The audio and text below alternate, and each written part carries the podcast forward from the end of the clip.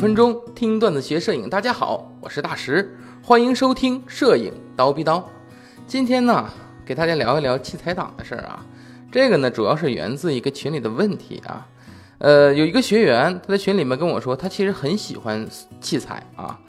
呃，但是呢，他又平常在别的群里边呢，他不敢聊这个器材啊，怕别人叫他器材党啊。而且呢，这个好像是感觉“器材党”这个词啊，是一种侮辱性的言辞哈。然后呢，但是他看到，因为他在他是一个买了我镜头课的学员嘛，他在我的镜头群里边看大家都聊镜头，都聊器材，哎，他还觉得挺开心的啊。这是一个他跟我私下分享的一个事儿啊。本来呢，这是一个小插曲，我不用在意的。但是前两天呢，又看到某个摄影人啊发朋友圈，他是这么写的，他写的就这么几个字，说研究器材就是自寻死路。那我看到这个，我就高低要说两句了啊，这我要说两句了。首先啊。呃，研究器材就自寻死路，这个我觉得说的多少有点过啊，因为你这个东西你没有，我就不信你买镜头的时候你就不查查镜头的参数嘛，对吧？研究器材怎么了，对吧？来，我换一个情况啊，我举例子，如果是一个士兵，那么士兵喜欢枪，他对各种枪都了解，咱先不管他打的准与不准啊，他了解，没有什么人觉得他是不好的，对不对？为什么同样情况换到摄影上，大家包容就这么少呢？对吧？为什么没有人告诉士兵说你只会用军队给你发的那种枪就行了？练习别的枪，了解别的枪，你就是自寻死路。有人这么说过吗？我就不信呢，对吧？我也可以这么告诉你：如果说军队配枪是 M 四幺六，那么一个士兵一个士兵他只会用 M 四幺六，我可以这么说，他上战场死定了。我跟你说，他枪没子弹了，连捡到敌人的枪在哪打开保险他都不知道，那他是嫌命长啊，对吧？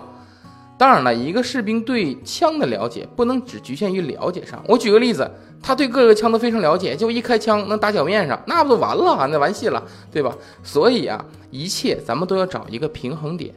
哪有剑客不喜欢剑的，对吧？哪有书法家不喜欢笔和纸的，对吧？摄影师喜欢相机和镜头，无可厚非。但是啊，你一定要拍照。啊，对，你要搞清楚这器材呀，最终是要应用的，对吧？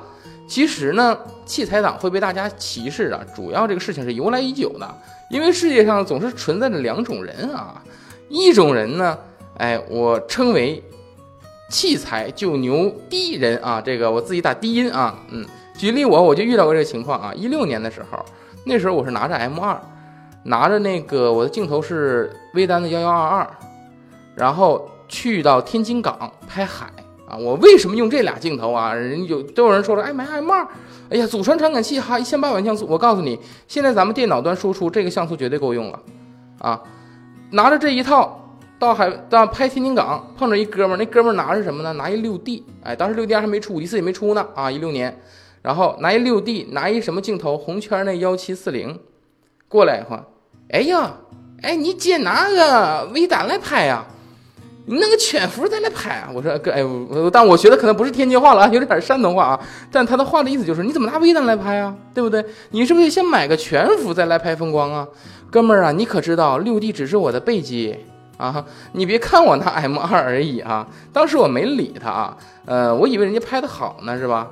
但是结果不出所料，一般能说这种话的人呢，都拍的一般。哎，这大哥呀，拍海面连渐变镜他都不用。就直接在那拍啊，直接在那拍。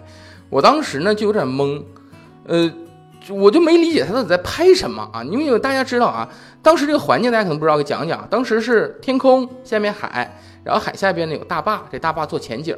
但这个时候就有个问题了，你对天空测光，那大坝一定是过曝的啊，大坝一定是呃不是，你对天空测光，那大坝一定是欠曝的啊。你让大坝曝光正常，那天空一定是过曝的。所以这个时候要么 HDR 嘛。对吧？但是我看他没有 HDR，人家没曝一曝光，人家就咔咔就搁那拍，所以我也不知道他到底是要，可能是他他太自信自己六 D 的，跟这个高感了是吧？他想要靠哦不是高感去了，他可能太在意自己的，太自信自己六 D 的这个宽容度了，他想自己回去拉啊，可是好像是拉不回来啊。那么我用的是什么呢？我用 M 二呃幺幺二二这两个镜子，呃加加加那个幺幺二二这颗镜头。然后加了一个比较便宜的那种，为什么我用幺幺二二镜头在这来了？这颗镜头的口径非常小，我可以用非常廉价那种塑料的那种那个滤镜的卡口就行，然后用那种非常便宜的。哎，塑料的滤镜，那叫什么呢？树脂啊，树脂的那种滤镜，渐变滤镜就可以了，非常便宜。为什么？因为我不是一个特别喜欢风光的人，我想把我比较多的这种投入啊，放到人像上的一些镜头上边。这些滤镜方面呢，我寻思能最省钱就最省钱。尽管出来效果肯定没有人用比较好的拍的好，但是还是过得去的啊。但是其实这哥们儿真的是太不了解了。他可知，他那个幺七四零在广角幺七端 f 四的光圈下的画质远没有我幺幺二二好，我幺幺二二能达到幺六三五三代二点八 f 四加同光圈的素质，这他都不知道。他对曲线一无所知，他对画质一无所知。我跟你说，还来嘲笑我，但是我不吱声，你知道吧？我了解，但是我不吱声。但是咱们就刨除这些基础知识，大家应该有见过高老师这个外国视频课是吧？里边是有一些免费课，我看过那个视频，当时就是一个拍风光的大神，人家用什么？人家用的是佳能 M 五，对吧？所以，这种以器材好坏来衡量一切的人啊。或者就是觉着拿着好器材，哎，就牛逼的人啊，这个这种人就是这种器材党挨骂的第一类人，就他们让大家骂了器材党。还有第二类人是什么呢？键盘摄影师，就什么都不懂啊，只有原理，还不拍片的人啊，这很多啊。就他衡量你拍摄好坏，全凭自己网上查到你的参数。他只看张照片下边你是用什么相机拍的，来然后来看，嗯，拍的还行还是拍的一般？对，都都有这种人，对吧？而且关键是他大放评论的这个相机好，哪个相机不好？压着他没用过相机呀，他没用过这个，啊，他说这个镜头好，没有那个镜头好，你都没用过，你凭什么说这个好坏呢？对吧？经常性上来就。佳能宽容度没尼康高，那你知不知道佳能五 D 四宽容度比尼康 D 五高呢？你用过吗？对不对？其实啊，你又何尝知道这些宽容度在实际拍摄中根本就用不到啊，对吧？你的眼里只有数值，就这种人，就这两种人，我觉得大家都不应该叫他们器材党啊，我觉得这种应该叫跪田党啊，叫跪田党。大家应该有听过我这个镜头课免费公开课里边第三节，有我那个头图是我的自拍，能看到我的所有镜头。